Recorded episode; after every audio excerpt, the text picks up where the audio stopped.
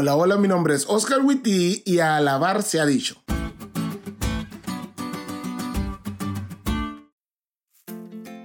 Amigos, a alabar. Porque la mies en verdad es mucha y no tengo excusa.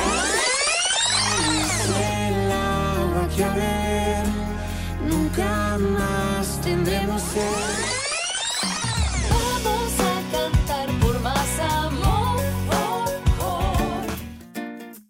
Hermoso es alabar, ya sea en la iglesia o en la casa. Alabar es un ejercicio hermoso dejado para fortalecer nuestra fe. Sin embargo, no siempre nos sale fácil alabar, ya sea por los problemas, porque no tenemos el don del canto, aunque alabar no solo es cantar, o porque somos unos pecadores. Pero aunque no salga natural, lo necesitamos. Y es por eso que hoy, solo porque somos bien buena onda, el equipo de adoración de E-School, en colaboración con la lección de escuela sabática y con el buen Charles Spurgeon, les traemos tres formas de practicar la alabanza en cualquier momento o situación. Número 1. Practicamos la alabanza cuando miramos a nuestro alrededor. Si ustedes son como yo, entonces compartimos un gusto increíble por la naturaleza. A mí la puesta de sol en la playa, una tarde a orillas de un río o una caminata matutina por el bosque me ponen de buenas como no tienen una idea. Pero los mimos de Dios se pueden ver en todas partes, solo que en ocasiones estamos tan apresurados en la vida que no nos detenemos a ver lo que Dios ha preparado para nosotros. Si nos detuviéramos un poco en medio de las carreras que son nuestros días, alabaríamos más porque fuéramos más conscientes del amor y la grandeza de Dios.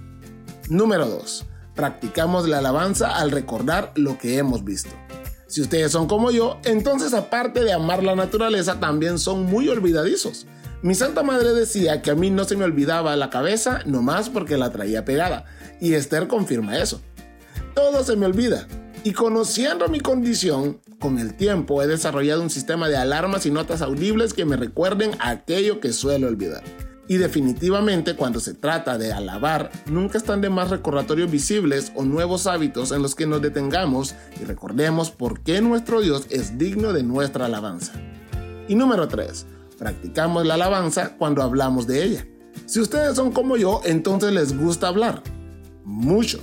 Bueno, quizás en eso no se parezcan tanto a mí, pero definitivamente la alabanza no es algo que hacemos en nuestra mente. Su propósito es que salga de nuestra boca para que también la escuchen quienes nos rodean.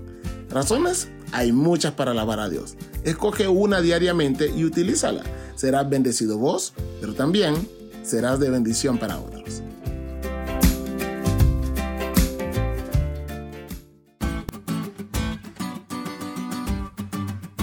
¿Te diste cuenta de lo cool que estuvo la lección? No te olvides de estudiarla y compartir este podcast con todos tus amigos. Es todo por hoy, pero mañana tendremos otra oportunidad de estudiar juntos.